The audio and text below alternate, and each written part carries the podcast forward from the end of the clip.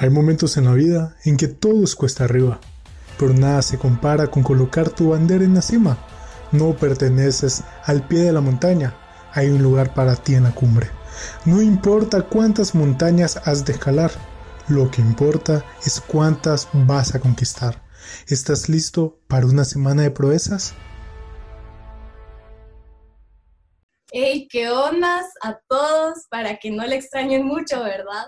Em, este es un episodio en donde es el primerito, primerito que Edan Torres, el creador de Entre la Espada y la Pared, pues nos dio micrófono. Nos dio micrófono. Aquí les cuento que estoy con Enma, también parte del equipo de Entre la Espada y la Pared.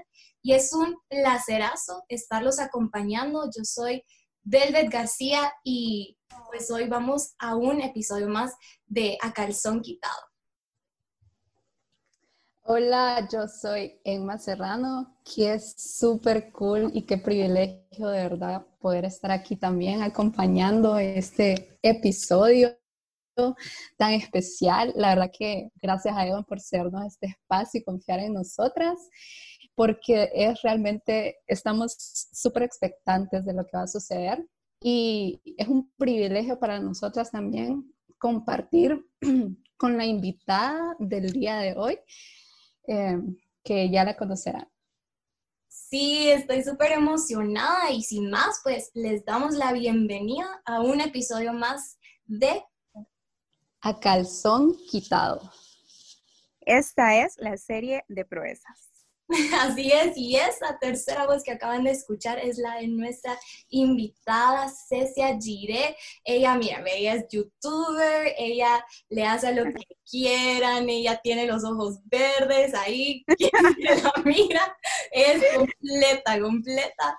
Y la verdad que estamos súper contentas de que puedas acompañarnos hoy. Sabemos que sos una persona increíble en tu liderazgo como novia, y hay un montón de áreas de tu vida que admiramos muchos, ¿verdad?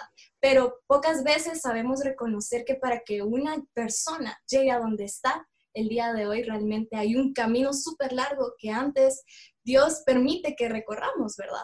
Entonces, bienvenida, bienvenida, gracias por estar con nosotras en esta serie de proezas. Y la pregunta que siempre, que siempre abre estos episodios y que creo yo es fundamental para que podamos conocerte y conocer lo que Dios ha hecho en tu vida. ¿Quién es Cecia Gire? Si, si tu corazón estuviera así como en una mesa, todos pudiéramos verlo, tú nos pudieras decir quién es Cecia Gire, ¿qué respuesta nos darías? Sabes que por mucho tiempo en mi vida estuve preguntándome eso, ya que una vez en un libro leí algo sobre esto, que me hacían esa pregunta confrontante y al son de hoy puedo decir que soy esa persona que Dios ha utilizado para hacer brillar su luz en la oscuridad de otros. Y mm, creo que aparte de eso, soy una persona súper vulnerable delante de Dios, delante del Espíritu Santo, y me encanta servir a las demás personas. Wow, qué súper, de verdad. Qué súper. Me encanta que mencionaste que sos luz para brillar en medio de la oscuridad de otros. Y, precisamente nosotros queríamos leer un versículo que sabemos que es súper importante para vos, que es el siguiente, Isaías 61. Levántate, resplandece, porque ha venido tu luz y la gloria de Jehová ha nacido sobre ti. Y yo sé que personalmente este versículo es súper importante para tu vida y para definir pues quién sos, y, pero probablemente los que nos escuchan eh, no lo saben y no lo entienden.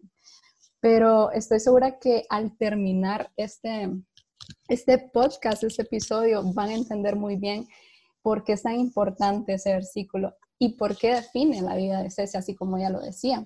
Eh, y con eso quiero seguir haciéndote la siguiente pregunta. Eh, es que el otro día que estábamos platicando, nos dijiste algo que se nos quedó bastante, eh, una frase muy, se nos quedó grabado en el corazón, y, y, es que vos pasaste de sentir de sentir vergüenza a sentirte completamente orgullosa de quién sos en Cristo Jesús y de quién sos como cristiana. Pero queremos que nos contés antes de llegar a ser quien sos hoy, a tener esa seguridad que hoy en día tenés de, de saber quién sos en Cristo. Queremos saber qué era eso que, que te daba vergüenza, qué era eso que, que sentías que te hacía sentir vergüenza. ¿Y qué fue lo que hiciste para sacar esa vergüenza de tu vida? O sea, ¿qué fueron los cambios que sucedieron en vos y cómo fue ese proceso? Ok. Bueno, es que yo creo que uno antes de encontrarse con Jesús suele eh, levantar muchos argumentos y viene y, piensa, es que las personas me van a señalar, o es que si yo no soy igual a los demás, no puedo encajar en el lugar en el que soy, no voy a tener amigos, me van a llamar raro. Son cosas, son argumentos fallidos, diría yo, en muchas ocasiones. O sea, las personas que verdaderamente te aman no te van a señalar de esa manera. Y creo que eso es lo que a mí me hacía, porque yo iba a la iglesia desde pequeña, toda la vida. Iba a la iglesia, yo servía en la iglesia, sí, pero era una doble cara. Entonces ya en el colegio yo era otra cosa. Fíjate que realmente les cuento que sí sabían que yo iba a la iglesia, pero nada que ver, era aquella persona que decía malas palabras, que le encantaba bailar, que le hacía muchas cosas, que ese aire de ahora no haría, ¿verdad? Pero eh, yo sí trataba como de ocultar muchas veces. Le voy a contar una historia. Me acuerdo bien una vez que había una kermés, una kermés y en las kermés, ustedes saben que, no sé si ustedes la vieron, pero hacían como una mini party en una hablaba. Y yo recuerdo, toda la vida que cubrían las ventanas y, o sea, todo el mundo era el boom y quería irse y era solo una aula que estaba ahí oscurito, pero con la música y eran los compañeros. Y recuerdo que en esa semana, o sea, eso fue un viernes, y el domingo teníamos una presentación en la iglesia, un drama yo estaba en un ministerio. Y yo recuerdo que yo en campante, iba allá y había pagado mi entrada para ir a la fiesta. Y me acuerdo que mi hermana, porque ella entonces mi hermana servía en la iglesia, me quedó viendo y me dice, recuerda que el domingo tenemos una, una presentación de la iglesia. Ay, sí, le dije yo. Y así me fui y así entré a la fiesta y así estuve ahí, ahí bailé y todo, ¿verdad? Ustedes, qué pena. Y así serví el domingo. Y ahora ya, no me... hasta el domingo. No, es que ahora lo cuento para, para, para, hacerme ver la vergüenza que pasé, o sea, delante de Dios en ese momento. Yo quería evitarme la vergüenza de la gente, pero a la vez yo estaba avergonzándome de, lo más maravilloso en mi vida, que era Jesús. Y entonces creo que fue un proceso súper difícil para entenderlo. Más que todo, yo creo que eso, las personas eh, influencian mucho a nosotros sin que realmente lo estén haciendo, porque es algo que se levanta en nuestra mente. Y bueno, al pasar del tiempo, yo creo que antes de llegar a ese momento de, ya no me avergüenzo de lo que soy delante de Dios, em, tuve que encontrarme con Jesús y saber quién era Jesús en mi vida y qué es lo, el poder que él tenía. Porque lo contrario, creo que nunca me hubiera dado cuenta del error que estaba cometiendo. O sea, yo iba a servir a la iglesia, yo lloraba y todo, y yo le decía a Dios que lo amaba, pero no entendía que estaba llevando una doble vida que no estaba bien. Wow. Y sabes que siento que eso es algo que tantas veces cuando, y quizás cuando uno comienza a conocer del Señor, viene y dice, voy a comenzar a dejar eh, esta cosa y comienza uno poquito por poquito, pero dice, es que no quiero meterme de lleno en la iglesia porque todavía hay áreas de mi vida que no he sanado por completo o no puedo llegar a la iglesia porque todavía bebo, porque todavía veo una mala, digo una mala palabra o porque tal área de mi vida todavía la tengo que arreglar y no, se trata de llegar como sos. Y, yo te quiero preguntar en ese sentido, o sea, ¿cuál fue el, el momento en donde tú definitivamente, la etapa de tu vida, tú dijiste, de aquí en adelante, yo dejo de ser tibia, yo dejo de estar entre los dos lugares y comienzo a caminar únicamente en ese camino que Cristo quiere para mi vida. Cuando yo me encontré con Jesús, el hecho de cuando, cuando yo acepté a Cristo, o sea, yo me encontré y me topé tanto con su presencia que fue una decisión única y radical. O sea, uno no cambia, uno no cambia porque no quiere. O sea, simple y sencillamente, vos puedes cambiar si vos querés y te lo propones, pero como te gusta estar en otras cosas que te traen otros beneficios temporales realmente, entonces no lo hace uno. Y mm, ahora sí te voy a, eh, le voy a contar eh, la pregunta que me hacía sobre cómo, cómo fue ese momento. En el año 2012, en diciembre del 2012, para ser exacto, el 14 de diciembre íbamos para un campamento de la iglesia y yo recuerdo que yo estaba pensándola bien porque eh, había, iba a ver un concierto de Ricardo Arjona y yo quería ir, ¿verdad? Yo estaba tratando de ver cómo me dan permiso y pero al final, ¿verdad? Por andar engavillada con mis amigos y porque, miren, ustedes, a pesar de que yo era así doble cara en la iglesia, por lo general, eran las mis amigos, la, líder del grupo, o sea, la líder del grupo era yo. Entonces, eh, entonces era como yo jalaba a la iglesia, pero yo no estaba bien, definitivo. Pero yo fue como, vamos todos, que no sé qué, y nos fuimos con mis amigos y con varias jóvenes de la iglesia. El 15 de diciembre del 2012, en la noche, fue la última predica. El pastor predicó sobre el bautismo del Espíritu Santo. Y se dirán, ¿qué? O sea, por lo general uno acepta cuando hablan de la fe y que no sé qué. Lo, mío fue súper diferente. Yo ya sabía que era eso, pero no lo había recibido. Y quizás algunos aquí no, pero Dios tiene su tiempo para eso. Y recuerdo que él hizo una dinámica y yo decía, es que yo no entiendo esto, ¿verdad? Y para no ser larga la historia, él vino y dijo, bueno, chicos, a una fila, eh, las chicas acá, los chicos acá, y porque van a los que quieran recibir el bautismo del Espíritu Santo. Yo salí corriendo, había una fila, yo no sé cuántas personas, o sea, creo que eran como 100 mujeres o más, porque las mujeres siempre somos más, ¿verdad? Y yo era la cuarta en la fila. Porque me acuerdo que me puse, hasta me puse a contar uno. Así, soy la cuarta. Y yo, sí, literal, o sea, yo dije, yo aquí, yo voy a experimentar esto, ¿verdad? Yo ni sabía lo que me iba a enfrentar. En eso eh, había una persona frente, bueno, varias personas, tres personas mías al frente, al frente mío y atrás. Entonces el pastor, yo solo recuerdo que dijo, reciba. Entonces cuando él dijo esa palabra, yo tenía mis ojos cerrados, yo no estaba pensando en nada más. Cuando él dijo esa palabra, yo me caí al piso, gente cayó enfrente mío, yo caí encima de la gente, no me acuerdo.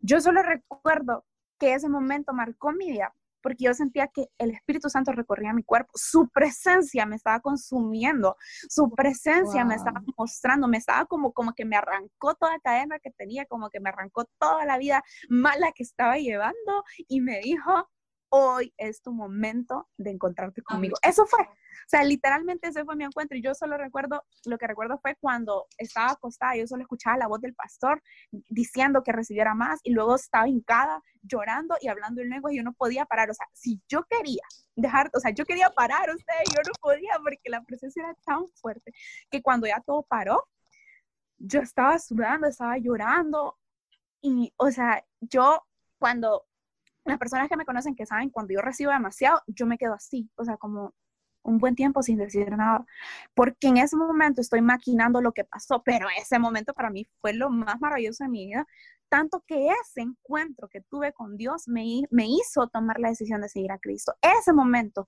lo que yo sentí, yo dije, esto no es de este mundo. O sea, el Espíritu Santo trató tanto con mi vida que yo dije, no puedo seguir viviendo la vida que estoy llevando porque esto es mucho mayor, mucho mejor que vivir para la carne. O sea, esto es una experiencia única, esto me trae mejor beneficio que un deseo carnal temporal, esto es mucho mejor. Entonces yo empecé a imaginar toda mi mente, ok, Cecia, vamos a hacer las cosas diferentes, te vas a cambiar de colegio, le vas a inventar a tu mami que quieres estudiar otra cosa para que te cambie de colegio, porque si sigo donde estoy, voy a, quizá voy a caer de nuevo y yo voy a llegar al colegio y voy a, andar diciendo yo que soy cristiana. Esa era mi meta, ustedes. Y, y eso fue... Eso, eso. me encanta.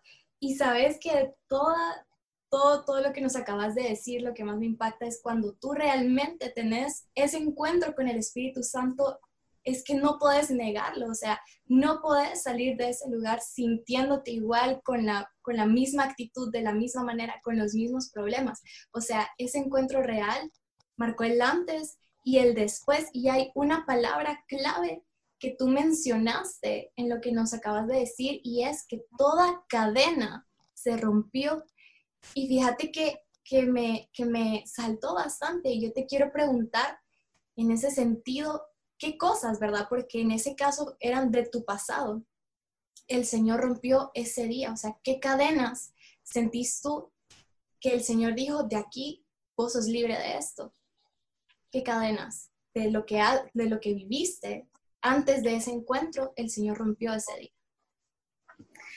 Creo que em, hablando de los procesos anteriores, pues aparte que ese fue como decimos antes y después en mi vida, pues ahí donde se marcó el propósito que Dios tenía para mí. Quizá no lo sabía en ese momento, pero sí era marcada. Y fue mi, como mi sello, ¿verdad? Y creo que una de las cadenas, quizás muchas fueron generacionales, eh, quizás la cadena de divorcio en mi familia, la depresión, eh, muchas cosas como, como el estar atado a, ciertas cosas de la música, por ejemplo, eh, a la, al querer encajar con las personas, porque queramos o no, eso puede ser una cadena, porque querés adaptarte y encajar en cualquier mundo en el que estés y no puede ser vos. La cadena de falta de identidad fue rota en ese momento. La cadena de falta de perdón fue rota en ese momento. Todo eso fue quebrantado y podría darte una lista inmensa de lo que Jesús hizo en mi vida. Sobre todo, una de las cosas que quebrantó el Señor fue el orgullo o el hecho de, de ser tan fría o seca eh, ante, o tan insensible ante lo que estaba a mi alrededor. Entonces creo que muchas, muchas más, pero eso es lo que te puedo mencionar hasta ese momento. Creo que lo que recuerdo. Claro que sí. Eh, me gustaría que pudieras contarnos sobre esa cadena de la familia. Esa primera, porque tú mencionaste, ¿verdad? Nos acabas de dar, enlistaste esos procesos por los cuales Dios permitió que atravesaras antes de ese momento de decir, ok, de, esto, o sea, a través de esto tú vas a conocer el poder que yo tengo y por qué, por qué permití varias cosas. Y la primera que mencionaste es, la de tu familia y, quisiera que nos pudieras contar qué, qué, fue ese proceso y qué fue lo que cambió o qué fue lo que sucedió. Bueno, em, cuando yo estaba pequeña, ¿verdad? Como les decía, yo siempre fui a la iglesia, mis papás me llevaron a la iglesia, entonces mis papás eran líderes en la iglesia, ambos, mi hermano también, recuerdo, mi hermano mayor, y mi hermana y yo estábamos más pequeñas, pero sí servíamos en los ministerios. Pues llegó a pasar algo en mi familia que, que yo sé que llevaba mucho tiempo pasando, pero hasta ese momento se desató. Y mm, empezaron a pasar problemas que mis papás peleaban cada vez más. Yo sabía cuando mis papás iban a pelear, lo sabía definitivamente porque sentía que esa tensión en mi corazón. Y cuando peleaban, yo a veces me iba para eh, donde estaba mi hermano porque a veces no podía dormir. Y mm, bueno, ya después de toda esa tensión, ¿por qué se rompió todo esto en mi familia? ¿Por qué pasó el divorcio? pues eh, recuerdo el hecho y, lo puedo hablar públicamente pues porque yo sé que Dios transformó la vida de mi papá y, la de mi mamá. Y yo sé que Dios tiene planes mucho mejores de los que uno puede pensar para ellos. Y mm, no recuerdo en qué año fue, honestamente. Hay muchas cosas que no recuerdo, pero sí recuerdo haber visto, bueno, iban, venimos de la iglesia, exactamente, veníamos de la iglesia, y recuerdo que en el carro iban, y mi papá iba manejando, y mamá iba al lado, iban peleando. Y uno, mi hermana y yo íbamos atrás, así como, qué miedo, o sea, ¿qué está pasando? Y mi mamá llevaba un, un plato de comida. Entonces, en esa pelea, recuerdo que mi papá le aventó el plato de comida en el carro. Y yo era una niña, creo que tenía como 10, 11 años, no recuerdo la edad. Y yo pensaba, no, eh, porque iban a dejar el carro aquí cerca, ¿verdad? No lo dejaban enfrente de la casa ni nada. Entonces yo decía, me voy, a, me voy a bajar y voy a subirme a la paila del carro y me voy a ir por si pasa algo, porque yo sentía que algo iba a pasar, pero yo no sabía lo que estaba pasando realmente. Yo me quedé en el mueble de la sala esperando con mi hermana y en eso al rato escuchamos a mi mamá gritar por afuera, auxilio, auxilio, que no sé qué, y mi mamá entra, en el hombro tenía su camisa rota con un morete, y mi mamá así como, chica, o sea, a mi hermana y a mí, si potas, ¿me dan ustedes permiso de denunciar a su papá? Y nosotros como,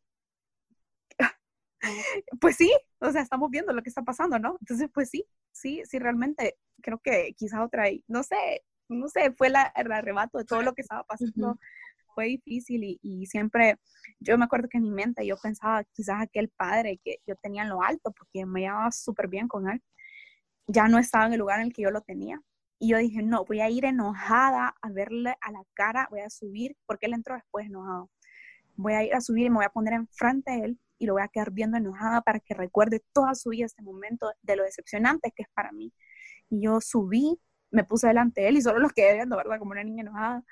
Y bajé y recuerdo que se lo llevaron una patrulla, pues ahí hablaron los pastores de la iglesia con ellos, trataron, mi papá empezó a cambiar, pero siempre las mismas peleas, eran procesos demasiado difíciles. Al final yo lo único que recuerdo es que él era inestable, él estaba, no estaba en la casa, hasta que al final se divorciaron, o sea, decidieron separarse por completo y mi mamá cayó mucho en depresión, mucho, muchísimo en depresión y yo solo tengo un recuerdo de verla vista en la cama tirada súper, mi mamá es delgada, ¿verdad? Pero más delgada todavía.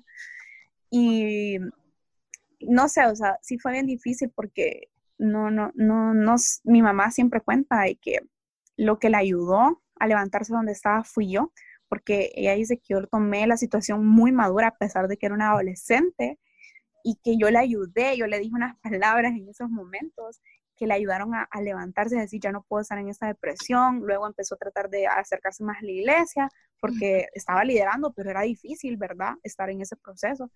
Y hasta que Dios pudo liberarla de todo eso. Pero de hecho es una cadena, pues, porque era la depresión, era el divorcio, mi familia eran tantas cosas que estaban pasando en ese momento.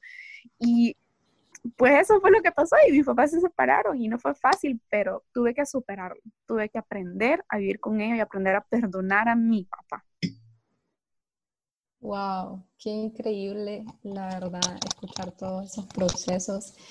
Eh, realmente sabemos que, que, la familia es parte importante para, para formarnos, para eh, llevarnos a ser personas de bien y, y nos gustaría saber, Ceci, en tu caso, con todos esos procesos que viviste en familia, ¿qué nos puedes decir?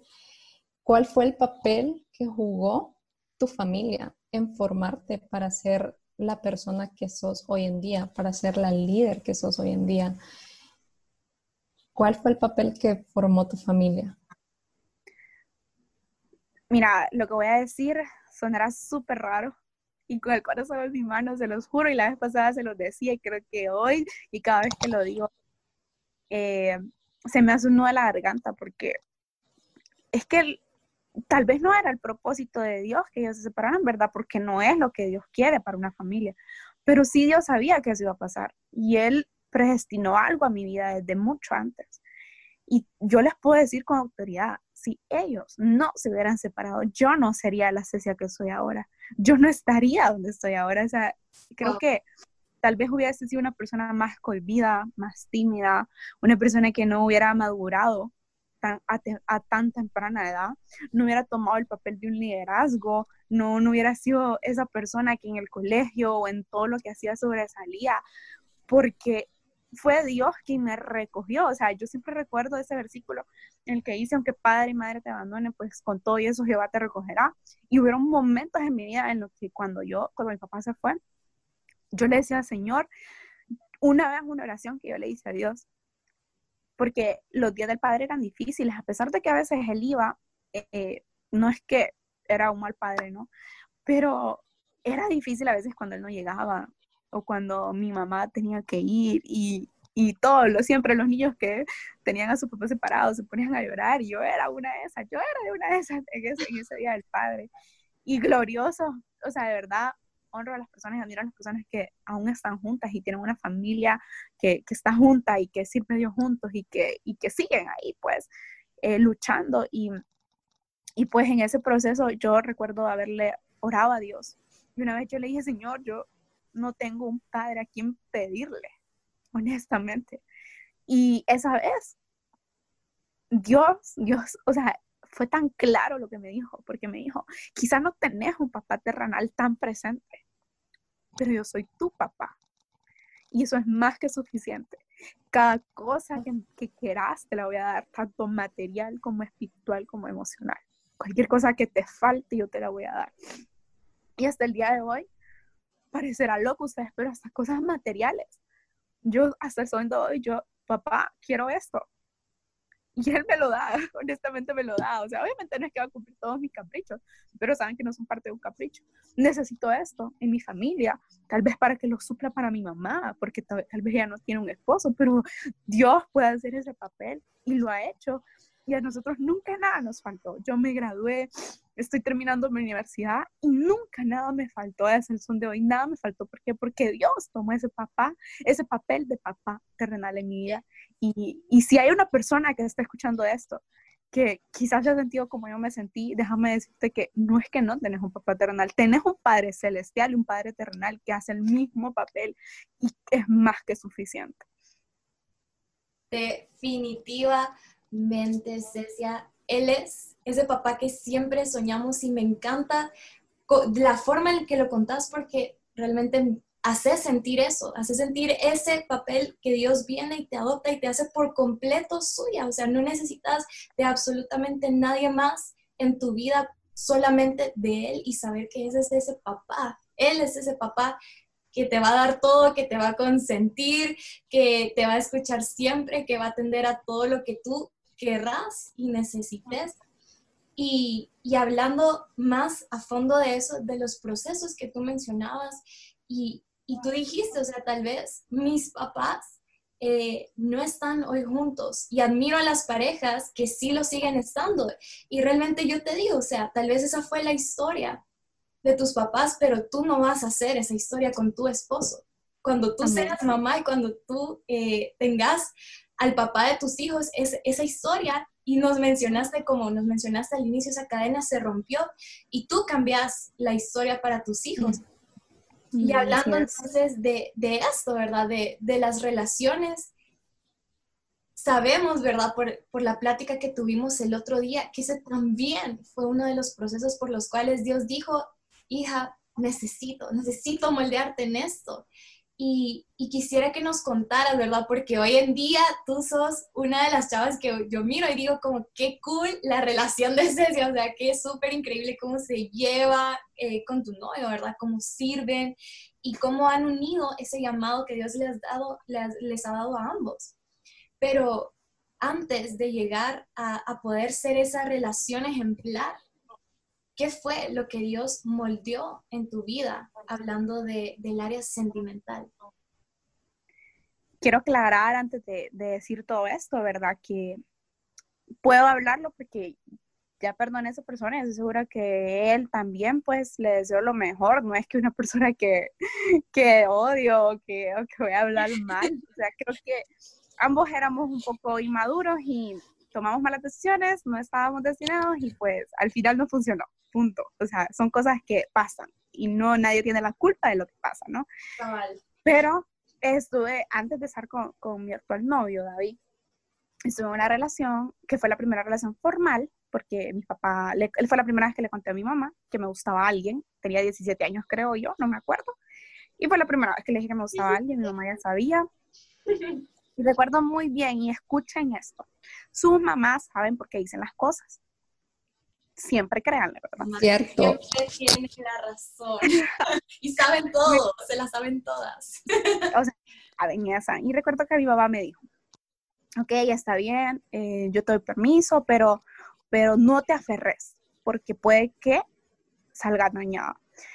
Y, o sea, para mí fue eso raro porque mi mamá lo conocía y hasta el son de hoy todavía lo conoce y, y, y, lo quiere mucho porque él era como un gran hermano para mí, un gran amigo para mí, o sea, una persona eh, con la que me llevaba súper bien, y mi mamá también. Entonces, yo me impresioné, pero dije, bueno, está bien, voy a decir el consejo, ¿verdad?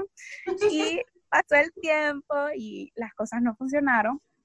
Eh, en el año 2016 las cosas terminaron muy mal y a, a, raíz de ese proceso también yo me estaba alejando de la iglesia por otros problemas y mm, estaba tratando de dejar de ir a la iglesia y en medio de ese proceso yo caí mucho en depresión no puedo decir que exactamente fue por eso, o sea, que eso fue, tal vez estaba pasando muchas cosas y todo eso explotó, pero fueron muchos meses en los que yo guardé silencio y que solo Dios, mi mejor amigo, y David, que no era mi novio en ese entonces, sino que solo hablábamos así medio medio, porque fue mi compañero el colegio.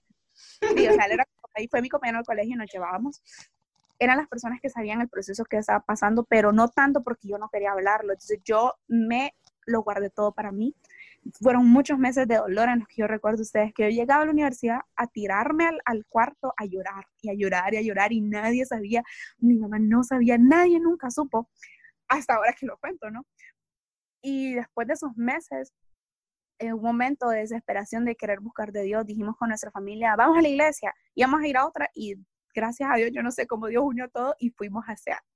Caímos en SEAT y ese día, eh, pues nos reconciliamos, pero lo, es que la, historia es, esa, pues, o sea, yo caí en depresión en ese lapso. Luego regresamos con esta persona pensando que todo iba a salir bien. Eh, a todo esto no es que andábamos, sino que éramos amigos especiales, ¿no? Y entonces, hasta que llegó el punto en el que decidimos andar. Él me pidió que fuera novio y le dije que sí. Y bueno, pasaron como cinco meses, creo, y pasó un grave problema en Semana Santa del año 2017. Pasaron muchas cosas, yo descubrí muchas cosas y, y yo solo me acordaba, yo esa semana, esa semana íbamos a ir a un viaje, o sea que yo le había pedido permiso a mi mamá para ir un viaje con él en Semana Santa, con la familia. Y yo recuerdo que mi mamá por primera vez en la vida me dijo que no, mi mamá no es de la que dice que no usted, o sea, mi mamá me dijo esto, yo por eso les digo, es que, hay que escuchar a su mamá. sabe siempre. y me dijo, escuchen bien, yo siento de parte de Dios que no debo dejarte ir. Y mi mamá no sabía nada de ustedes, nada de lo que estábamos pasando, nada si estábamos peleando, o sea, porque llevábamos mucho tiempo peleando. Y yo ya sentía mi corazón antes de yo descubrir todo lo que pasó en ese lapso. Yo, yo recuerdo que Dios me decía constantemente, sé si algo está pasando, algo te están ocultando, y hasta que yo pude descubrir todo, ¿verdad? No, no es algo como, tal vez no es lo que ustedes imaginan, pero mejor guardamos nuestro corazón, ¿verdad? Y no lo contamos así tan abiertamente. Pero eh, al final mi mamá no me dejó ir. Él sí se fue de viaje, no habíamos terminado, y de ahí fue como que todo dejó de funcionar, nos dejamos de hablar, llegamos a hablar y hasta el punto que yo estaba súper mal, súper mal, súper mal, o sea, no sé, yo lloré toda esa semana y ya luego tomé el valor porque estaba en mi, mi clase más importante de la carrera que fue Merca 1 y yo no sabía cómo superarlo ustedes, pero yo les voy a decir, o sea, ustedes siempre tienen que saber priorizar. Dios, eh, sus estudios, su familia, la iglesia y la relación sentimental del noviazgo va después. Y yo supe priorizar eso. Mis estudios eran antes que eso. Y yo supe hacer las cosas bien, no me desanimé, seguí haciendo las cosas con excelencia. Y pues al final terminamos, tomé el valor para hacerlo. Me costó, no quizás superarlo, porque sí pude superarlo, gracias a Dios. Pero ¿saben qué pasó después de esa vez? Cuando yo sentí que todo estaba terminando, yo me sentía súper mal. Yo dije, esta vez yo no me voy a quedar callada. Esta vez yo no me voy a guardar esto que estoy sintiendo, porque si yo me lo guardo, voy a volver a caer en depresión, voy a volver a sentirme mal y no voy a buscar ayuda. Entonces yo voy a buscar ayuda, voy a buscar a Dios, me voy a refugiar en Jesús completamente. Y así fue. Eso fue lo que hice. Hablé con personas que me ayudaron, que estuvieron conmigo. David fue una de esas personas como amigo, ¿verdad? Haciendo puntos. claro, ¿verdad? Sin querer. Y al final, pues, eh, Dios me ayudó a perdonar, me ayudó a entender que quizá yo había cometido muchos errores, tanto esa persona como yo. Entonces, no es que él era completamente el culpable, sino que yo también no supe cómo hacer muchas cosas. Y pues después llegó David. David, eh, y me gustaba, yo le gustaba, pero no nos decíamos nada, ni lo demostrábamos. ¿Por qué? Porque yo sabía que había salido una relación y que había salido muy dañada. Y si yo estaba con él, lo posiblemente yo le iba a dañar o nos íbamos a dañar y no era lo correcto. No es correcto estar con una persona si no ha sanado completamente lo que pasó anteriormente. Y eso fue lo que hice. Entonces yo me refugié completamente en Jesús y yo le dije, Señor, quita ese sentimiento por ahora y después cuando tú quieras, ¿verdad? Y así fue. En noviembre del año 2017, David me invitó a una cita, me dijo que yo le gustaba, yo le dije que, que a mí me también y ahí empezó nuestra hermosa historia de amor después de muchos meses. Pero creo que, que me enseñó esta relación y la volvería, o sea, si volviera a hacer, la volvería a repetir, sí. Aunque sé que me va a dañar, sí. Porque si no, yo no hubiese aprendido a amar tanto como amo a la persona con la que estoy ahora, que espero en el nombre de Dios que sea con la persona que me vaya a casar, ¿verdad? Y que, bueno, guárdenlo, ¿verdad? Ahí por si algún día eh, cuando nos casemos, ahí que miren en las fotos y todo. Esperamos la invitación a la boda. Claro, la esperan, la esperan, claro. Entonces, para que sepan, ¿verdad? De que, o sea, no puedes aprender a amar completamente si no entendés cómo no debes amar si no sabes cómo, cuáles son aquellos errores que has cometido, que no debes de cometer después, ¿verdad? Entonces, creo que eso me enseñó muchísimo. Wow, qué súper. Un consejo para todos los chavos que andan en busca de novia y que ya le tienen en la mira a alguien, sean sus amigos primero, ganen su, su amistad, o sea, sigan los pasos de David. Sí, por eso te consejo, yo soy tu mejor amigo aquí. Correcto. Qué súper, Cecia, de verdad, eh, el, escuchar como el proceso de una relación que fracasó te lleva hoy en día poder eh, ser acta para poder amar a la persona que hoy en día está con vos, para poder entregarle tu corazón y para poder soñar juntos. Pero me imagino y que todo ese proceso fue difícil, sobre todo en el área de, de saber perdonar, porque se trata de que tal vez tu corazón se dañó y, y, probablemente, no sé si llegaste en un punto en el que dijiste como ya no, ya no quiero abrir mi corazón, eh, precisamente por lo mismo, por cuidar tu corazón de, de, que te lo dañaran. Contanos más acerca de, de, eso, o sea, cómo fue tu proceso de, de aprender a perdonar y, y de aprender a, a, soltar y abrir nuevamente tu corazón. Uy, sí, es difícil ustedes porque no es fácil confiar después de, de, que, de que te dañan, ¿verdad? Pero, eh, o que salí dañado en una relación, pero por, por, es que lo que yo hice fue refugiarme en Dios al 100%, depender completamente de Dios. Y eso me ayudó a entender de que los procesos son necesarios y, y que mi corazón le pertenecía a Él, pero obviamente lo, lo, lo tapé tanto que me, por eso me costó tanto decirle, a, a mostrarle a David mis sentimientos, pero Él supo esperar supo ser un amigo, como decía Emma, supo ser una persona que me entendió, que me escuchó y, y por eso no me dio miedo después abrirle mi corazón, porque lo cuidó desde antes de que nos gustáramos y durante nos gustamos y antes de que fuéramos novios y ahora que somos novios y en un futuro que seamos esposos, sé que va a seguir siendo así. Pero miren ustedes, es bien difícil cuando no sabes cómo perdonar, como yo les dije, lo superé, sí, pero quizás no había perdonado. Y recuerdo que el día de mi retiro, eh, antes de ir al retiro, ¿verdad? Las que saben todo ese rollo, no podemos llevar celular. Entonces, una semana antes alguien había hablado conmigo, Dios había hablado a través de una persona que le agradezco, persona que estás escuchando eso, sabes quién sos, en un cumpleaños me puso en una esquina a hablarme y yo llorando allá, ¿verdad? Y los otros celebrando. Pero yo sabía que yo necesitaba perdonar. Y a veces dicen, no, yo no voy a perdonar porque es que es en persona, porque si lo, si lo haces por mensajes inmadurez. Yo me acuerdo que esa persona me dijo, es que tenés que sanar. No importa si es un mensaje, si es una llamada, si es lo que sea, hacerlo. y ese día, antes de mi retiro, eh, no tenía el número, lo tuve que conseguir, ¿verdad? Y yo recuerdo que le escribí un mensaje. Yo le puse, bueno, no recuerdo tanto, pero sí sé que le puse así como, eh, hoy le doy vuelta a la página, te perdono por lo que me hiciste y perdóname si yo te hice daño o cometí errores durante la relación. Eh, qué bueno que pasamos esta experiencia, pero hoy ya no vuelvo a ver atrás. Le mandé ese mensaje, apagué mi celular, eh, pues cheque, me fui a retiro, mi retiro fue un nuevo tiempo, se llamaba, porque literalmente Dios estaba marcando un nuevo tiempo en mi vida. Cuando yo regresé, ¿verdad? Después de ese nuevo tiempo, me puse a ver todos los mensajes que, por cierto, ¿verdad? Había perdido mis lentes y casi no miraba, pero yo buscando entre los mensajes, no me acordaba que había enviado ese mensaje hasta que me di cuenta que lo había enviado, ¿verdad? Y déjenme decirles algo, yo nunca recibí respuesta a ese mensaje. Y tal vez sería como, uy, qué golpe tan bajo, te dejo en visto, que no sé qué. No, no me dejo en visto porque yo no tengo el visto activo, ¿verdad? Pero, pero lo que... Nunca sí vamos a saberlo. pero sí lo leí, obviamente.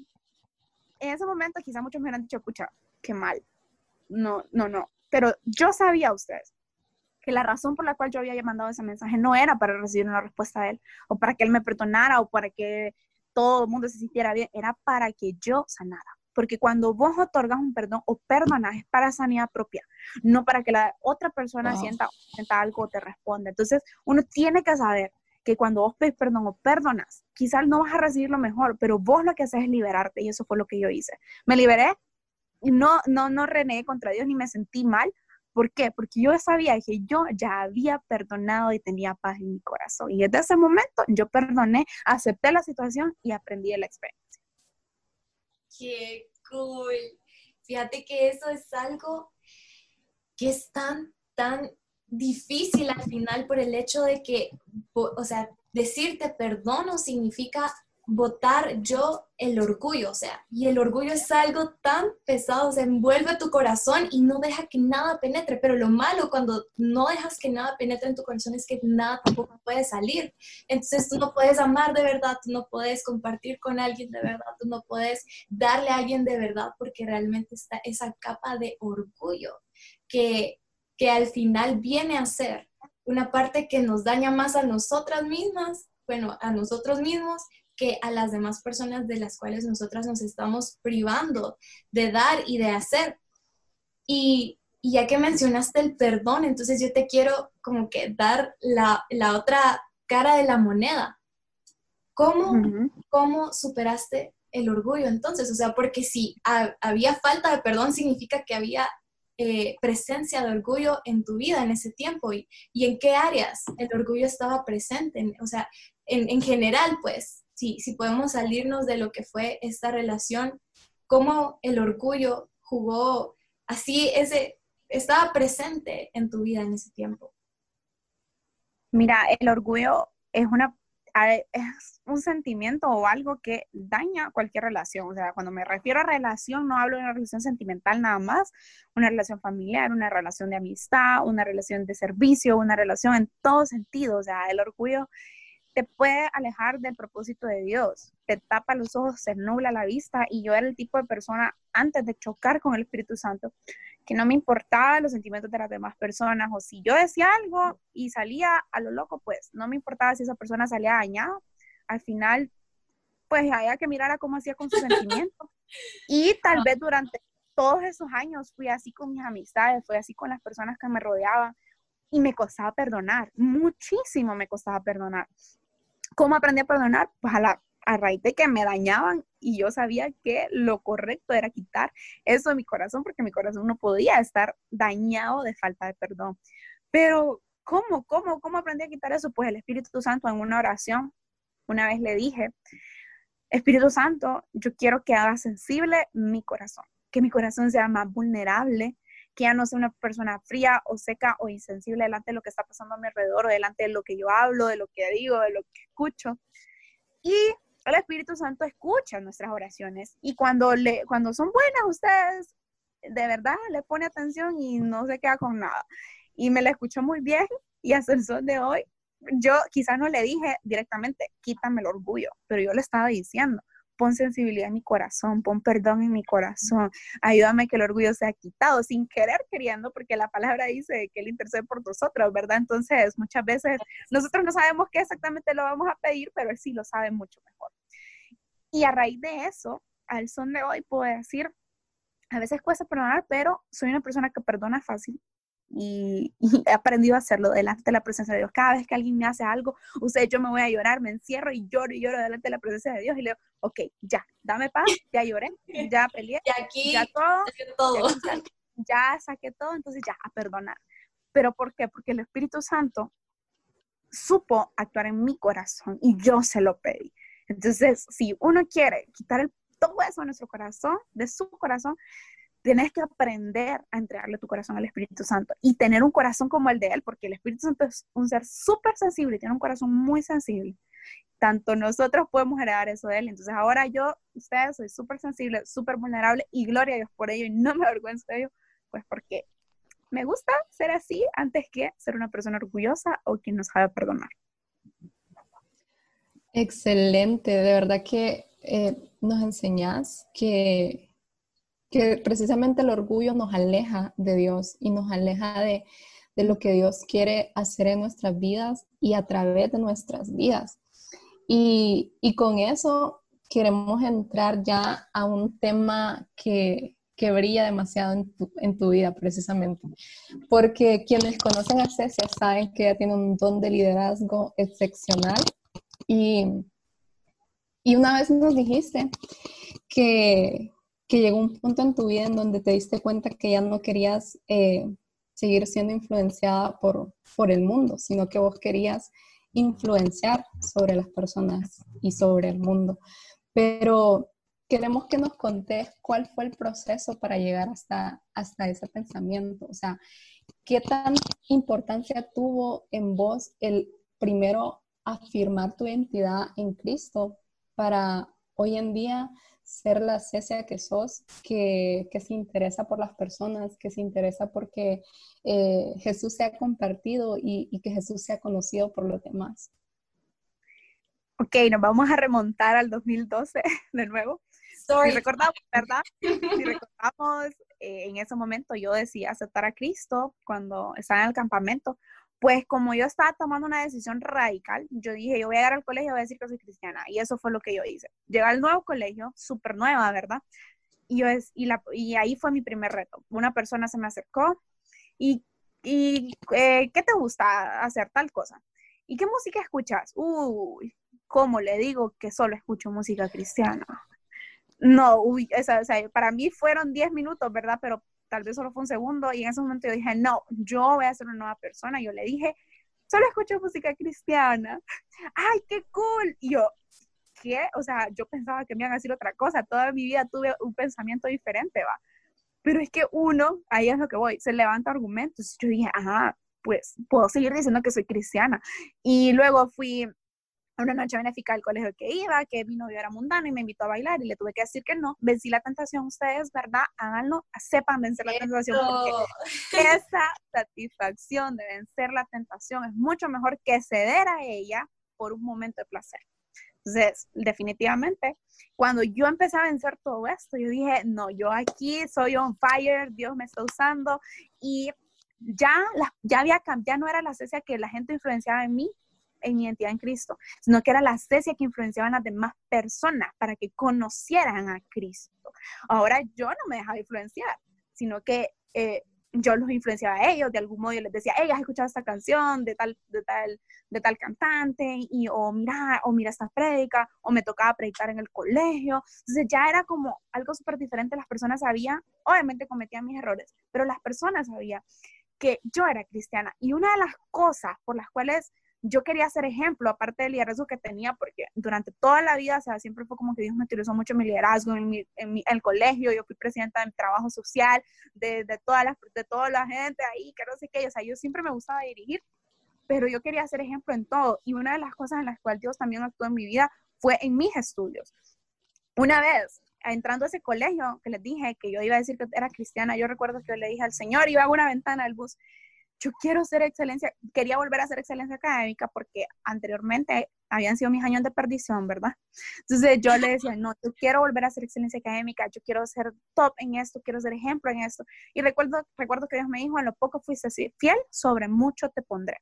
Eso hice, en lo poco fui fiel y hasta el son de hoy terminé mi carrera universitaria con excelencia académica. Eso fue un ejemplo. Mi testimonio hablaba tanto en mis estudios, tanto en la iglesia y en donde sea que yo me desenvolvía. Y eso hacía que la gente confiara en mí, en mi liderazgo, en lo que yo, en lo que yo dirigía, en lo que yo organizaba. Entonces, yo creo que Dios me mostró todo ese camino y me formó demasiado para llegar al punto en donde estoy hoy, en servir a las personas obviamente para servicio de Cristo, ¿verdad? No es que solo se sirva a las personas, sino que es para honrar a Cristo. Pero creo que una de las cosas que más amo es mi liderazgo, a pesar de que lo he querido abandonar muchas veces, ¿verdad? Porque es difícil, pero cuando Dios llama, no hay vuelta atrás. O sea, el llamado es irrevocable y, y definitivamente sé que Dios va a actuar con mi vida y cada proceso que paso, cada vez que quiero abandonarlo todo, Él me toma una vez más y me muestra para qué fui hecho y por qué estoy en este mundo. Yes, definitivamente. Me, me encanta escucharte hablar de esa manera porque realmente para eso estamos en esta tierra, para poder ser ese esa luz, ese canal que le pueda decir al mundo entero, mira, este es el camino, o sea, esta es la verdad, este es el lugar donde vos perteneces, es aquí las cosas van a ser más fáciles y eso al final es lo que es el liderazgo, ¿verdad? Poder persuadir a las personas de lo que realmente vale la pena en sus vidas. Y definitivamente, como decía Emma, esto es algo que todos admiramos de ti, ese liderazgo que tú tenés en donde estás y sabes que me recordaste tanto una frase que una vez un amigo me regaló y, la quiero mencionar porque siento que define tanto lo que acabas de decir y es que donde vos estés, las cosas van a funcionar. O sea, si tú estás, entonces va a salir bien y eso es realmente aprender a entregarle a Dios todas las áreas de tu vida. Cuando vos venís y decís, no solo quiero brillar en mi liderazgo espiritual, o sea, también quiero que me vaya bien en los estudios y eso me fascina porque significa entonces que los hijos de Dios lo honramos en todo, o sea, cuando le entregamos nuestra vida a Dios no es como, ah, solo eh, mi servicio en la iglesia, ah, solo mi familia, no, se la entregamos entera. Entonces, por eso me gusta lo que dijiste porque buscaste honrarle en todas las áreas en ese sentido. Y ya hablando más específicamente de, de ese liderazgo, con Elma estábamos así como, hoy, o sea, nos encantaría saber esto de Cecia y es, Dios te ha bendecido tanto en este tiempo, en todo lo que has hecho, en que al final te permitió ser procesada, pero para que pudieras llegar a un propósito mayor, ¿verdad? Donde estás hoy. Y, la pregunta es, ¿cuáles son tus aspiraciones en tu liderazgo al final? O sea, estamos en la, en la semana de las proezas, ¿verdad? ¿Dónde, ¿Dónde te imaginas o cuál es, es ese lugar a donde Dios te ha dicho, mira, este es el llamado, este es el propósito y cómo podés vos hoy animar a las personas que el rato dicen, o sea, siento que todavía estoy en el proceso y no he llegado a ese punto donde he dicho, mi, mi liderazgo ya se desarrolló. ¿qué le dirías a esas personas a través de lo que tú quieres alcanzar? Que su liderazgo está ahí, que la influencia está ahí, que la proeza está ahí. Amén. Bueno, eh, creo que Dios sigue tratando con mi vida, pero eh, durante esta cuarentena o durante mucho tiempo, fíjense que las proezas siguen sucediendo y la las proezas en mi liderazgo se desarrollaron ahorita en cuarentena. Yo le decía a Dios, que más que cantidad, yo no quería cantidad de gente que estuviera conmigo en mi liderazgo, en mi célula. yo no quería cantidad, yo quería gente que conociera verdaderamente a Jesús, ni siquiera que me siguiera, bueno, que siguiera a Jesús, ¿verdad? Que viera a Jesús en mí, que yo pudiera hacer esa luz que, que Jesús hacía resplandecer en mi vida. Pero quería que ellas de verdad tuvieran un encuentro tan personal con Dios. Y si yo te voy a decir cuál es mi proeza en mi liderazgo, que las personas con las que estoy trabajando sean mejor que yo en lo que hago. Que las personas que están conmigo puedan decir, mi liderazgo ha llegado al tope porque Dios estuvo conmigo y que, que ellas me digan, si estoy trabajando en eso, si estoy haciendo esto, me enseñaste esto. Para mí, ver a ellas haciendo proezas, a esas personas haciendo proezas es una proeza para mi vida. Y yo, te lo digo, mucho tiempo, por mucho tiempo, yo estuve orando, yo le decía, Señor, trabaja en mi liderazgo, ajá, y quizás la gente me miraba y decía, ay, sí, ya está bien. No, o sea, un proceso difícil en el que ustedes, eh, voy a contar algo que no he contado. Antes de la cuarentena, yo estuve a punto de dejarlo todo. O sea, yo quería entregarlo todo porque estaba cansada de todo. Yo le decía, Señor, te oré tantas veces que no he visto nada. Yo estuve a punto de abandonarlo, yo ya decía, me voy a ir de la iglesia, me voy a ir de todo, yo no, no, no podía soportar la presión. Recuerdo que hablé con mi pastora de red, que la honro y la amo mucho, porque ella no me señaló, no me dijo, ay, ese se va no, ella me amó tanto y me dijo, te entiendo, yo pasé por esto y te voy a dar, me aconsejó, me amó, fue una, fue una persona increíble que Dios utilizó y lo que ella hizo en ese momento fue levantar mis manos cuando yo no podía más.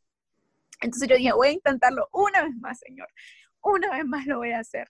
Y después de esa vez entré con todo a trabajar en la iglesia, en el liderazgo, en todo lo que estaba haciendo. Y hoy puedo ver fruto de mis discípulos abriendo células, haciendo cosas mayores de las que yo he hecho. Y eso para mí es una proeza, porque no se trataba de ganar la aprobación de la gente, se trataba de ganar la aprobación de Cristo y entender que sus tiempos son perfectos y que Él sabe cuándo y cómo tratar con las personas. Entonces, creo que eso es lo que a mí me encanta, ver proezas en las personas con las que trabajo. Eso es lo que más me encanta porque son proezas en mi vida también. Amén. Wow, qué, qué súper, la verdad. Eh, a veces Dios necesita llevarnos a un, a un celá, a, detenernos todo lo que está pasando a nuestro alrededor y, y, nos lleva a ese lugar para que podamos descansar en, su, en sus brazos, en su regazo. Y creo que qué bueno que sucedió la pandemia en ese sentido, para que pudieras tener ese tiempo, porque al final de cuentas todo tiene un propósito, hasta una pandemia. Pero nos alegra tanto el poder escuchar cosas como mis discípulas abriendo células durante una pandemia. O sea, eso sí es una proeza increíble que solamente Dios lo puede hacer. Y, y, nos encanta eso, César, de verdad que te admiramos un montón. Y precisamente admiramos en vos una característica que es ser radical, eh, ser firme en las decisiones que tomas y no mirar atrás. Y eso es algo que, que vos nos contaste, o sea, incluso dijiste, yo tuve que tomar la decisión de cambiarme de colegio porque yo no quería volver atrás, o sea, qué impresionante lo radical que fue. Pero sabemos que eso no es una característica que todos podemos tener, que muchas veces eh, le decimos sí a Dios, pero quizás a los cinco minutos ya eh, estamos viendo al mundo nuevamente. Entonces queremos que nos compartas, en tu caso, ¿cuál crees que fue la clave para poder ser así de radical en tu decisión de, decirle sí a, Jesús y, de no volver atrás a pesar de los procesos difíciles que, que te ha tocado vivir? Creo que es que honestamente sí es difícil ser radical, pero como les decía, poco a poco uno no hace las cosas. Es mentira, o sea, uno dice, ay, sí, voy a cambiar esto eh, dentro de tanto tiempo. No, no, no. O sea, Dios no trabaja de esa manera. Que tú sí sea así, que tú no sea no. Entonces, lo que a mí me enseñó a ser radical fue la disciplina de no puedo ser inconstante en lo que estoy haciendo. Los errores que cometí, eso me dijeron, Cecia, si vos hubieses sido radical en ese momento, no hubieses cometido esos errores y no hubieses caído en la misma piedra, con la misma piedra no hubieras tropezado. Esas cosas, los errores, el disciplinar mi vida espiritual y mi vida emocional me ayudó a ser radical. Creo que una de las cosas que más nos cuesta, aparte de la vida espiritual y todo eso, es, la, es, la, es nuestra parte emocional si tú quieres entregarle todo, todo a Dios y quieres hacerlo con excelencia para Dios, tienes que trabajar tu área emocional y ser radical en lo que estás haciendo con tu área emocional. Si tú sabes que hay cosas en tu vida emocional que no están bien y están inestables, ser radical para decidir y decir, tengo que hacer un cambio en mi vida. Y eso fue lo que yo hice y hoy lo puedo decir abiertamente. En ese proceso de la cuarentena que yo les decía antes de la cuarentena, yo sabía que estaba pasando un proceso muy difícil y tuve que buscar ayuda profesional. Y estuve dos meses con ayuda profesional con un psicólogo que me ayudó. Y me encantó saber eso porque Dios utiliza a esas personas para trabajar en nuestra vida emocional. Y no está mal hacerlo, no está mal buscar ayuda. Entonces, todas esas cosas que quizás en un día, en un día vi y uno miraba una frase que yo siempre digo, ustedes, uno puede aprender de dos maneras, de los chichotes de los demás o de nuestros propios chichotes es más sabio aquel que aprende de los chichotes de los demás. Yo tuve que aprender de mis chichotes primero y ahora aprendo de los chichotes de los demás para ser radical en mi vida y saber qué decisiones tomar. O sea, yo veo, ah, esta persona no le fue tan bien, yo ya sé que eso no lo puedo aplicar en mi vida. Entonces, uno tiene que ser sabio para tomar decisiones y saber que no puedes ser una persona tibia o inconstante. Y te lo repito, que tú sí seas así, que tú no sea no. Y ok, si fallaste, si, si tambaleaste y tu decisión no fue tan buena o, al final la dejaste, no importa, volvete a levantar, volver a resplandecer, volver, a ver, a tomar esa línea que tenías al frente tuyo y a caminar una y otra vez hasta que puedas decir, esta decisión es mía, esta decisión la voy a hacer, Dios está conmigo y yo lo puedo lograr. Entonces creo que eso fue lo que me ayudó. Amén. Amén. El mundo está listo para verte cumplir proezas. Aférrate al proceso. Estar en la cumbre valdrá la pena.